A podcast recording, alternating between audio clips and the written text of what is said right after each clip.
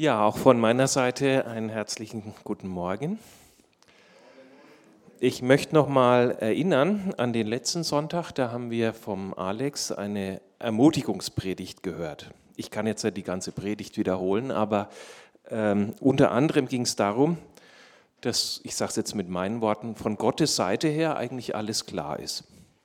Er liebt uns durch und durch und Jesus war bereit, die Herrlichkeit aufzugeben und Mensch zu werden, um dich und mich zu erretten. Das meine ich damit. Von Gottes Seite her ist alles klar. Aber wie sieht es mit uns aus? Und ich möchte eins vorneweg sagen. Äh, ich sage hier auch oft uns und wir, weil ich mich damit einbeziehe. Ich stelle mich hier jetzt nicht drüber. Ich bin da mittendrin noch um es mit Paulus zu sagen, ich habe es noch nicht ergriffen, aber ich jage ihm nach, dass ich das Ziel ergreifen möge. Ja, nochmal die Frage, wie ist es mit uns? Ist da wirklich alles klar? Anders gesagt, vielleicht auch ein bisschen provokativ, wie bequem lebst du dein Christsein? Oder ich? Vorhin im ersten Lied haben wir gesungen, ich lasse alles los, was mich von dir trennt. Das hört sich gut an, aber stimmt das wirklich? Also manche Christen leben ein recht bequemes Christsein. Sie sind Christen, die Gott zwar gehorchen wollen, aber nur, wenn es bequem und angenehm ist. Sie erinnern mich, wie damals die Männer und Frauen aus Israel, die kamen eines Tages zum Propheten Jeremia, um herauszufinden, ob Gott möchte, dass sie nach Ägypten ziehen.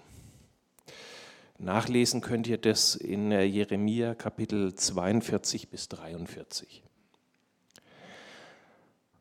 Und nachdem sie Jeremia gebeten hatten, Gott in dieser Angelegenheit zu befragen, sagten sie folgendes. So, jetzt bitte mal, genau. Jeremia 42, Vers 6 ist es. Sie sagten, egal ob es uns gefällt oder nicht, wir werden dem Herrn, unserem Gott, zu dem du in unserem Auftrag beten wirst, gehorchen. Denn wir wissen, dass es uns gut gehen wird, wenn wir seine Weisungen treu befolgen. Das hört sich ja erstmal gut an. Sie wollten also wissen, was Gottes Wille ist und sich dem voll und ganz unterstellen. Aber nur wenige Verse später, als Jeremia ihnen nämlich verkündet hat, dies ist das Wort des Herrn, seht nicht nach Ägypten hinab, bleibt hier. Da merkt man schon, mit dem Gehorsam war es nicht so weit her. Nächste Folie. Sie haben nämlich geantwortet, du redest Lüge. Der Herr, unser Gott, hat dich nicht gesandt und gesagt, ihr sollt nicht nach Ägypten ziehen, um euch dort als Fremde aufzuhalten. Merkt ihr was? Vorher so volltönend, ja, wir werden auf den Herrn hören. Klammer auf, aber nur, wenn es mir in den Kram passt. Und da lade ich euch mal ein, auch mich mal zu unter, ja, mache ich das manchmal auch, so nach dem Motto, Gott, ich werde alles tun, was du sagst, Klammer auf, solange es mit meinen Absichten übereinstimmt. Einige sagen vielleicht, Herr, ich werde gehorsam sein, ich werde etwas spenden, aber nicht den Zehnten. Das kannst du vergessen, das sehe ich ganz anders. Oder okay Gott, ich werde tun, was immer du sagst, aber der einen Person, die mich so verletzt hat, der werde ich nicht vergeben. Das ist völlig inakzeptabel. Ihr Lieben, wir können uns nicht die Rosinen herauspicken. Vielmehr muss es so sein, dass wir beten, Gott, ich werde alles tun, was du sagst. Ich werde tun, auch wenn es mir schwerfällt oder gegen den Strich geht, wenn ich was unangenehm finde oder wenn ich es nicht verstehe. Angenehm oder unangenehm, ich werde gehorchen. Also ich möchte dich und mich auffordern, dass wir kein bequemer Christ sind. Oder anders gesagt, und das nächste Folie ist auch das Thema der heutigen Predigt, schlag dem Ungehorsam die Türe zu. Vielleicht hattest du schon mal das Gefühl, dass in deinem Leben so manches schief läuft fragst dich, warum habe ich ständig Probleme? Wieso kommt äh, Böses in mein Leben hinein? Nächste Folie. ich weiß, es gibt Menschen, die fragen sich, warum passiert mir das alles? Und diese Frage werden wir zumindest teilweise heute beantworten. Nächste Folie. Nicht, dass ihr ständig auf diese Tür jetzt guckt. Ähm, Paulus schrieb in seinem Brief an die Korinther, dass der Herr ihm eine Tür aufgetan hat für eine wirksame Arbeit. Und ich denke, das ist wunderbar, wenn Gott solche Türen öffnet. Aber heute möchte ich über eine bestimmte Tür mit euch reden, die in deinem Leben definitiv nicht offen stehen sollte. Und ich werde auch zeigen, wie wir sie schließen können. Und dazu wollen wir eben in Gottes Wort schauen. Zuvor aber noch äh, ein Wort von Jesus, kurz bevor er gefangen genommen wurde, ihm dann dieser Scheinprozess gemacht wurde, saß Jesus eines Abends mit seinen Jüngern zusammen. Und dann hat er ihnen auch erklärt, welcher Leidensweg jetzt auf ihn wartet. Und dass er sie verlassen musste, aber bald zu ihnen zurückkehren würde. Nächste Folie. Und das sagt Jesus in Johannes 14, Vers 30. Ich werde nicht mehr viel mit euch reden, denn der Fürst dieser Welt wird kommen. Und er hat keinen Anspruch auf mich, er hat nichts mit mir gemeinsam. In mir ist nichts, was ihm gehört, und er hat keine Macht über mich. Wow, was für eine Aussage. Ich lese es nochmal. Er wird kommen, aber er hat nichts mit mir gemeinsam. Er hat keinen Anspruch auf mich.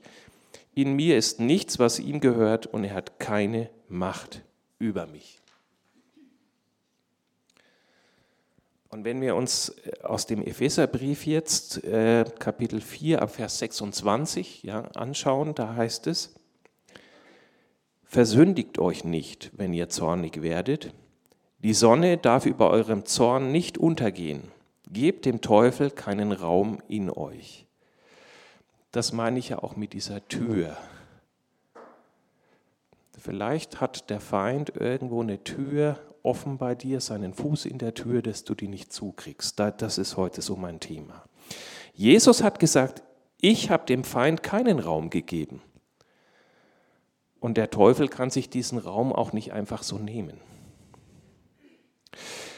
Wenn der Feind Raum in unserem Leben hat, dann deswegen, weil wir unachtsam waren, weil wir ihm diesen Raum gegeben haben. Und im Zusammenhang dieser beiden Verse, die ich gerade gelesen habe, werden zwei Dinge erwähnt. Eines davon ist Zorn, der nicht beigelegt wurde. Es ist okay, wenn du manchmal zornig bist. Also so heilig sind wir jetzt nicht, dass wir keine Gefühle mehr haben, und uns auch nie mehr ärgern. Aber wenn da was ist, dann schafft es aus der Welt. Und zwar möglichst so, dass die, bevor die Sonne untergeht. Geh nicht unversöhnlich äh, im Herzen zu Bett.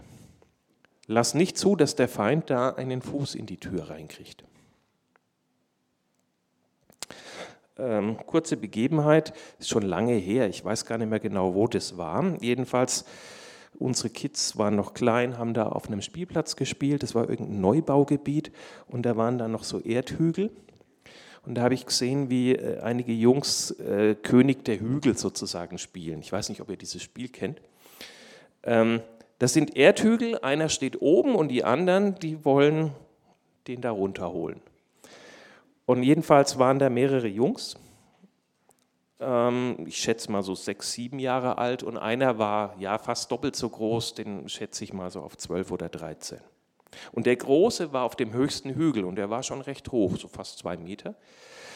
Ähm, und kaum war der Große oben auf dem Hügel, haben die anderen versucht, ne, darauf zu rennen und ihn da runter zu zerren. Aber keine Chance. Ne? Der hatte lange Arme und er hat die gepackt und hat sie wieder runtergestoßen. Ich konnte wirklich beobachten, die Jungs sind wieder aufgestanden und wieder raufgerannt, haben versucht, die Beine von dem Großen zu erwischen, aber wie gesagt, keine Chance. Zack, waren sie wieder unten. Und nach einer Weile haben die Kleinen dann erschöpft aufgegeben. Okay, das ist ein Spiel, aber das kann uns auch ein Bild sein. Wenn wir das so angucken, der Junge oben auf dem Hügel war deutlich im Vorteil und die Angreifer von unten im Nachteil. Sie hatten keine Chance, nah genug ranzukommen, dass sie ihn fassen konnten. Er warf sie oder stieß sie einfach wieder runter. wir sind jetzt als Christen der Junge auf dem Hügel und dann kommt der Feind. Eigentlich haben wir einen Vorteil. Ja, er kann uns kein Land stehlen. Alle Macht, die der Satan hat, wurde ihm gegeben. Wir Gläubigen sind wie dieser Junge oben auf dem Hügel. Wir können uns gegen die Angriffe des Feindes verteidigen. Und das sage ich nicht einfach so, das steht in der Bibel. Schauen wir uns 1. Petrus 5, den Vers 8 mal an. Genau, da steht schon. Da heißt es, seid nüchtern und wachsam. Euer Feind, der Teufel, streicht wie ein brüllender Löwe herum und sucht nach einem Opfer, das er verschlingen kann. Das bedeutet ja, er kann dich und mich nicht einfach so verschlingen. Er muss nach einer offenen Tür, nach einer Schwachstelle suchen. Er streicht herum wie ein brüllender Löwe und sucht nach einem Opfer, das er verschlingen kann. Weiter. Und im Kontext der äh, Bibelstellen, die ich schon gelesen habe, kann das eben sein, solche Einfallstüren, solche offenen Touren, Stolz und Sorgen. Oder es können Lügen sein oder nicht beigelegter Zorn. Ich möchte aber heute über die, wie ich denke, wichtigste Tür sprechen, die wir dem Feind vor der Nase tatsächlich zuschlagen sollten. Und das ist die Tür weiter des Ungehorsams gegenüber Gott. Ich denke, die, die Liste hier ist nicht vollständig. Ja, das ließe sich noch erweitern. Aber wenn der Feind, wenn der Teufel umherstreicht wie ein brüllender Löwe, ist, denke ich, die letzte, deswegen habe ich sie auch farbig hervorgehoben mit dem Ungehorsam, äh, ist es eine, wo es ihm am leichtesten gelingt, Zugang zu unserem Leben zu äh, bekommen und sich einen Vorteil zu verschaffen. Und zur Illustration habe ich da auch eine Geschichte gefunden aus dem Alten Testament und die ist wirklich krass. Ähm, ich erzähle kurz die Vorgeschichte und dann äh, steigen wir ein. Und zwar ist die finden wir die in 1. Könige Kapitel 13. Und zwar war die äh, Salomo war tot und die Nation war gespalten. Das war also kurz bevor es sich dann aufgeteilt hat in Nordreich und Südreich, Israel und Juda. Also Salomons Sohn Rehabiam hatte die Königsherrschaft übernommen, aber man muss sagen, er war nicht allzu klug. Denn dann kamen die Israeliten zu ihm und an der Spitze ein, Mann namens Jerobiam. Und die sagten zu dem neuen König, dein Vater Salomo war sehr hart zu uns. Er hat uns schwere Lasten auferlegt, die können wir nicht tragen.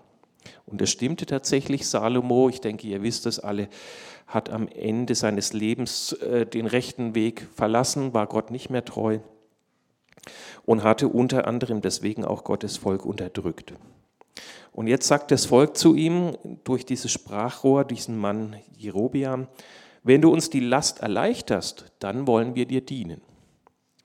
Und Rehabiam, der Sohn von Salomo, sagte, okay, kommt in drei Tagen wieder, dann gebe ich euch eine Antwort. Und dann fragte er die Ältesten und die sagten, ja, die Leute haben recht, hör auf sie dein Vater war zu hart, deshalb sei jetzt freundlich, wenn sie zurückkommen. Dann wirst du sie für immer an dich binden und du kannst die Nation festigen. Aber diesen Rat der Älteren hat er zurückgewiesen und hat auf die jungen Männer, die um ihn herum waren, gehört. Und naja, ich bin jetzt so im mittleren Alter, aber ich spreche jetzt auch zur Jugend. Äh, lasst euch nicht täuschen, wenn da jemand in der Gemeinde ist, vielleicht auch körperlich schon gebrechlich. Das sind Geschwister, die haben teilweise schon sehr viel im Glauben erlebt. Hört da drauf, ähm, weil sie schon viel mit Jesus unterwegs sind. Ja. Jedenfalls zurück zu unserem Bibeltext. Rehabiams Antwort an das Volk war sehr hart. Und Jerobiam, ihr Anführer, sagte dann, okay, das war's, vergiss es. Ja, und zehn Stämme gingen dann fort, sie haben sich abgespalten.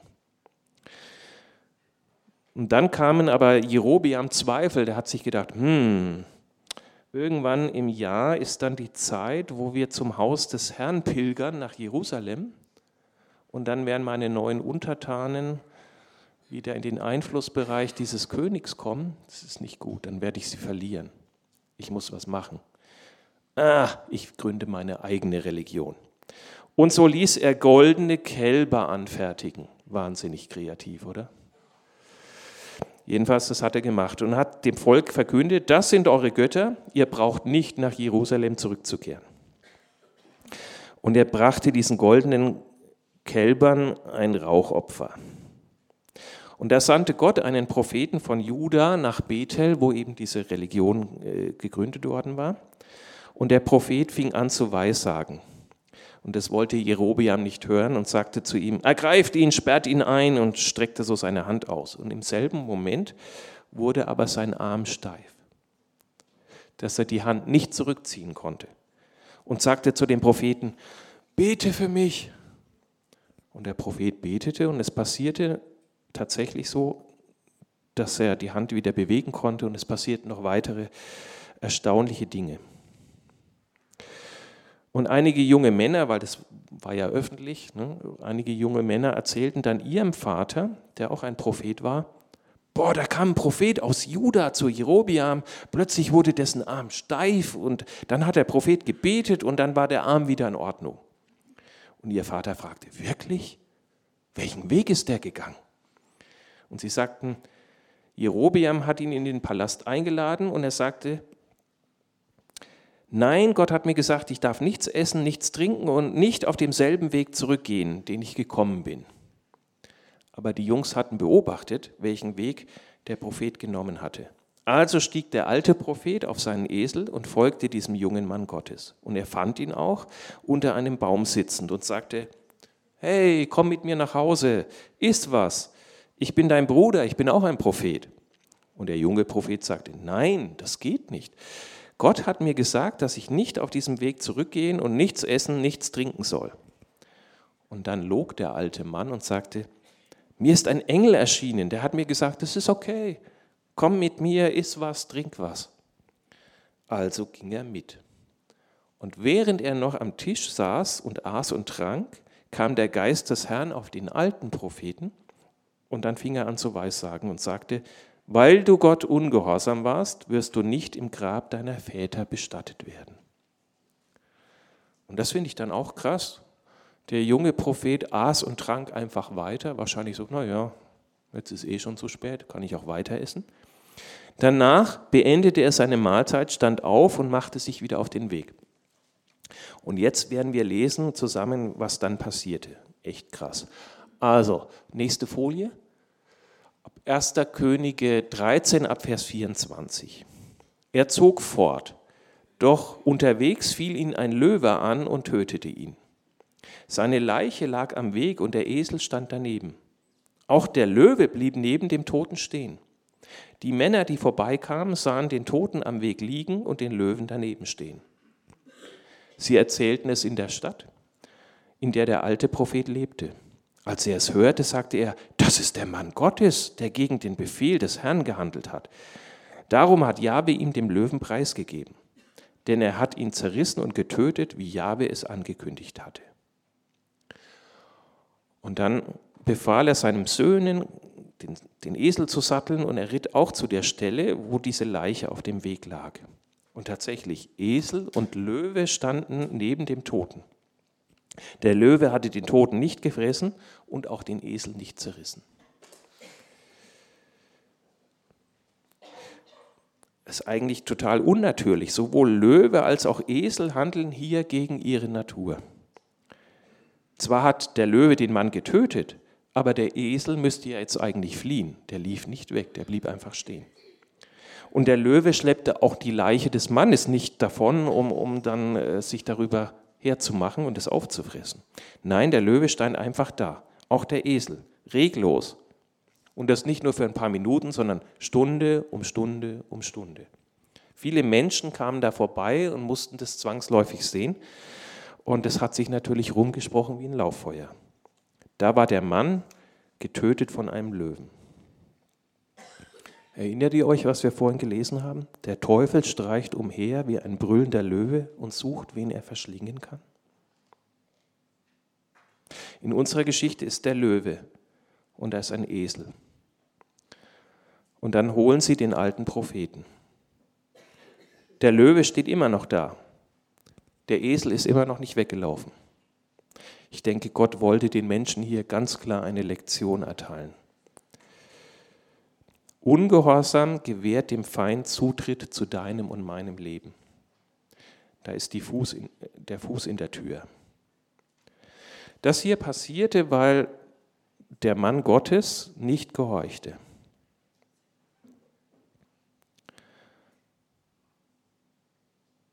Ich möchte es jetzt auch gar nicht weiter vertiefen, aber äh, ich finde es schon krass. Also stellt euch das wirklich bildlich vor. Da steht der Löwe neben dem Esel und da liegt die Leiche. Das ist wirklich ein Mahnmal. Es ist eine Mahnung an uns, dass wir dem Ungehorsam die Tür schließen. Die Tür sozusagen dem Teufel vor der Nase zuschlagen. Wenn du weißt in einer Sache, Gott hat dir ganz klar gesagt, was du tun sollst, dann mach es auch. Schieb es nicht auf die lange Bank. Wenn uns der Heilige Geist etwas gezeigt hat, dann sollen wir auch gehorchen. Eine andere Geschichte, die ich mal gelesen habe, die aber sehr gut passt hier. Es war ein sehr äh, erfolgreicher Geschäftsmann. Der hatte schon mehrere Firmen gegründet. Und jetzt wollte er noch eine Firma äh, gründen und aufbauen und er hatte tatsächlich Studien betrieben von der Demografie her, ja, die Bevölkerung und ah, die Kaufkraft und die potenziellen Kunden. Ah, ich glaube, das ist die perfekte Stadt, da werde ich meine Filiale gründen. Gesagt, getan, aber es lief irgendwie nicht so, wie er sich das vorgestellt hatte. Und mit jedem Monat geriet er weiter in die roten Zahlen. Es, es kamen einfach keine Kunden. Er griff auf seine finanziellen Reserven zurück, aber die gingen auch immer mehr zur Neige. Und als fast alles Geld weg war äh, und er merkte, dass jetzt äh, nicht nur dieses Geschäft, sondern auch seine anderen äh, Filialen, die er aufgebaut hatte, den Bach runtergehen würden, der beschloss er als letzten Ausweg dann zu beten. Denkt man sich auch so, na toll, warum ist Gebet eigentlich so oft der letzte Ausweg? Eigentlich sollte das bei uns Christen so ne, das, das erste Mittel der Wahl sein. Aber gut, er hat gebetet. Ähm und dann hat der Mann berichtet, das war echt unglaublich. Er hat Gott gefragt, was ist hier los? Und im Gebet zeigt Gott ihm was, so ein, so ein Gedankenblitz, Spende für den Missionar auf den Philippinen. Und er wusste sofort, was Gott meint. Vor etlicher Zeit hatte Gott ihm gezeigt, für diesen Missionar sollst du eine große Spende geben. Und er hat es nicht getan. Und trotzdem hat er sich erstmal dumm gestellt im, im, im Gebet, so, Herr, was, wie Spende, was ist? Und Gott fragt ihn, ja, hast du das Geld gespendet? Nein. Und da sagt Gott ihm, du kannst erst mit mir über deine Firma reden, wenn du mir gehorcht hast. Und der Mann war dann so, boah, okay, das saß. Und er ist tatsächlich zur Bank, das bisschen Geld, das er noch hatte, alles hat er abgehoben und hat es am selben Tag noch gespendet für den Missionar auf Philippinen. Und bevor, oh, ich kriege gerade Gänsehaut, bevor die Sonne unterging, ging die Ladentür bei ihm gar nicht mehr zu. Die Leute strömten richtig, es hat richtig geboomt. Ja. Das heißt, Gott hat unmittelbar Kunden geschickt und es riss nicht mehr ab. Ja, sein Geschäft war gerettet und, und er, er hatte Umsatz und er hat einfach gemerkt, weil ich da ungehorsam war, konnte Gott mich nicht segnen. Wir haben vorhin im Lobpreis auch ja, viel über Gottes Segen und, und seinen Geist. Ja, ist alles richtig, Gott liebt uns auch. Aber wenn was zwischen uns und Gott steht, dann kann der Segen nicht fließen. Und es kann ungehorsam sein. Das heißt, durch diesen Ungehorsam hatte er in seinem Leben, dieser Geschäftsmann, eine Tür geöffnet, eine ungute Tür. Und durch sein Gehorsam wurde diese Tür wieder geschlossen. Der Feind hatte kein Anrecht mehr, dazwischen zu funken. Nächste Folie. In Jakobus 4, Vers 7 lesen wir, unterwerft euch nun Gott, stellt euch dem Teufel entgegen, dann wird er von euch fliehen.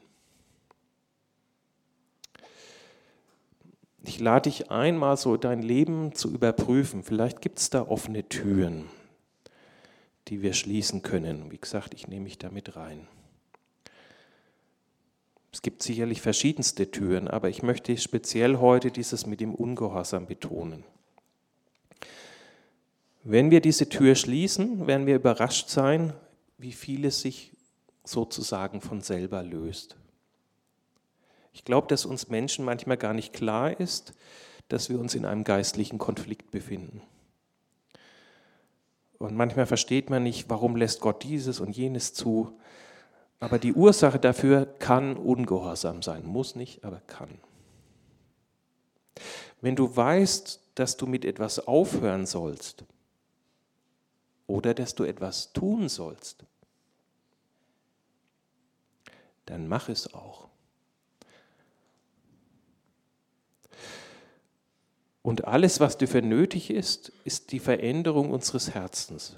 Gott sieht immer auf unser Herz. Wenn wir das wirklich ernst meinen und diese Entscheidung jetzt treffen, wird Gott es auch würdigen und wird verhindern, dass der Feind in unserem Leben Fuß fasst. Wie gesagt, vielleicht hat der Heilige Geist dir schon öfters was gesagt, dann tu es auch. Oder hör mit einer gewissen Sache auf. Und wenn es was ist, was du nicht mehr ändern kannst, weil es lange zurückliegt und du dich vielleicht mit der Person gar nicht mehr versöhnen kannst, weil die nicht mehr lebt, dann leg es vor Jesu Thron der Gnade und sein Blut reinigt uns von aller Sünde. Kehre um, bring es zu Gott. Du kannst beten, Gott, zeig mir den nächsten Schritt, den ich tun soll. Vielleicht kannst du was nicht wieder gut machen, weil die Gelegenheit lange vorbei ist. Aber wenn du den Gehorsamschritt gehst und es vor Gott legst, hinlegst, dann wird er eingreifen und segnen. Ich äh, möchte noch beten. Vater, ich danke dir, dass wir dir so wichtig sind, dass du uns ganz gezielt führst. Auch liebevolle Eltern führen ihre Kinder und setzen ihnen Grenzen weil sie klüger sind. Und Herr, wir wissen, dass du klug bist und einzigartig weise bist. Wir wissen, dass du viel klüger bist und uns deshalb Grenzen gesetzt hast. Sei es im Hinblick auf unsere Sexualität oder vielleicht den Umgang mit Geld, im Hinblick auf Beziehungen, bei der Arbeit oder generell der Umgang mit Menschen die Wahl unserer Freunde. Herr, dein Weg ist immer der beste. Wenn es etwas gibt, von dem du weißt, dass du ungehorsam warst, dann triff jetzt die Entscheidung, dich zu ändern. Schließe diese Tür des Ungehorsams. Vielleicht ist da was, was schon lange vorbei ist, das du nicht mehr ändern kannst. Trotzdem, kehr jetzt um. Die Bibel sagt, wenn wir unsere Sünden bekennen, ist er treu und gerecht und reinigt uns von aller Ungerechtigkeit. Jesus, ich danke dir für diese reinigende Kraft deines Blutes, deines kostbaren Blutes. Und wenn jetzt hier jemand ist, der sein Leben Jesus noch gar nicht gegeben hat, dann hör genau zu. Es geht nicht darum, das Christsein ist keine endlose Liste von Dingen, die du dann nicht mehr tun darfst. Es geht nicht darum, ein langweiliges oder farbloses Leben zu führen.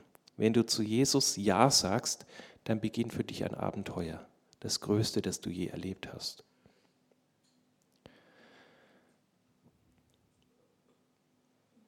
Jesus starb am Kreuz, um deine und meine Sünde auszulöschen. Die Bibel sagt, wir haben alle gesündigt und erlangen nicht die Herrlichkeit Gottes. Diese Sünde hat uns von Gott getrennt, aber Jesus starb für dich und mich, um diese Kluft zu überbrücken. Und nach drei Tagen und drei Nächten war der Gerechtigkeit Gottes Genüge getan und Jesus wurde von den Toten auferweckt. Die Bibel sagt, wenn wir das glauben und ihn mit unserem Mund bekennen, dann bringt Gott uns in eine Beziehung mit sich, die man Erlösung nennt. Ich lade dich jetzt ein, dass du die Augen schließt, falls du es nicht schon gemacht hast. Ich möchte jetzt ein Gebet sprechen und wenn du merkst, ja, das ist jetzt mein Gebet, dann darfst du auch gerne die Hand heben. Du musst es nicht tun, Gott sieht auch in dein Herz, aber manchmal hilft es auch, äußere Zeichen zu geben. Und die anderen haben die Augen zu, hab keine Scheu, kannst deine Hand anheben, wenn du merkst, das ist jetzt dran. Wenn du merkst, ich brauche das jetzt, dass ich Gott was hinlege, wo ich merke, da war ich ungehorsam, da, da war ich nicht konsequent, da war ich zu lau, dann heb jetzt die Hand. Das ist so ein Zeichen, dass du auf Gott zugehst, dass du möchtest, dass er dir da vergibt und dass er dich in die richtige Richtung lenkt. Gott segne dich. Dankeschön. Du kannst die Hand wieder runternehmen. Lass uns zusammen beten, laut oder leise. Gott hört auch leises Gebet. Ich spreche jetzt vor. O Gott, ich komme jetzt zu dir. Ich weiß, dass du mich so sehr liebst, dass du deinen Sohn gesandt hast, um für mich zu sterben. Jesus, ich danke dir, dass du bereit warst, an meiner Stelle zu sterben. Du hast für alle meine Sünden bezahlt. Ich glaube, dass du von den Toten auferweckt wurdest und bitte dich jetzt, komm in mein Leben. Sei mein Herr, sei mein Retter. Amen. Vielleicht hast du jetzt innerlich nicht mitgebetet, weil du sagst, ach, das hat eh keinen Sinn. Bei mir ist es nicht nur eine Tür, das sind fünf, sieben, acht, zehn Türen. Es hat eh keinen Sinn. Ich sehe nur Baustellen. Ich, ich sehe überhaupt nicht, wie mein Leben durch eine Tür, die geschlossen wird, dann mehr in Ordnung kommen kann. Vielleicht denkst du, es ist nutzlos.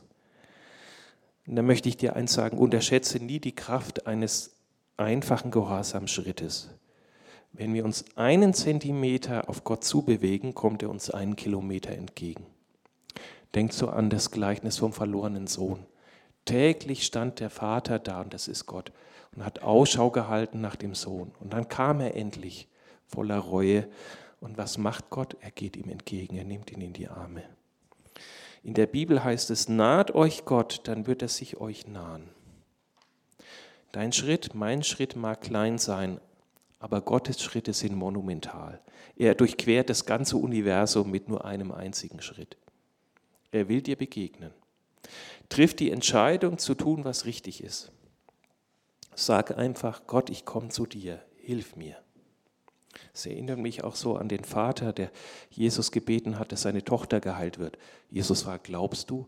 Und er, äh, ich glaube, hilf meinem Unglauben. Ich darf mit meinem Mangel kommen, hilf mir. Einfach dieser Wille, auf Jesus zuzukommen, das muss da sein. Es geht nicht um unsere Leistung, sondern dass wir mit aufrichtigem Herzen kommen.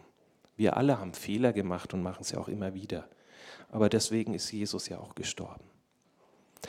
Ich möchte jetzt das Lobpreisteam nach vorne bitten und auch das Gebetsteam und ich lade euch jetzt ein. Vielleicht habt ihr gemerkt, da gibt es eine Sache, die schiebe ich schon lange vor mir her, die habe ich noch nicht bereinigt. Dann macht es jetzt. Kommt kurz nach vorne, lasst für euch beten, lasst euch segnen, nennt kurz den Bereich und dann habt ihr auch hinterher mit jemandem zusammengebetet. Dann kann der Feind euch das nicht wegnehmen weil ihr habt einen Zeugen. Nee, wir haben das gemeinsam vor Gottes Thron gebracht.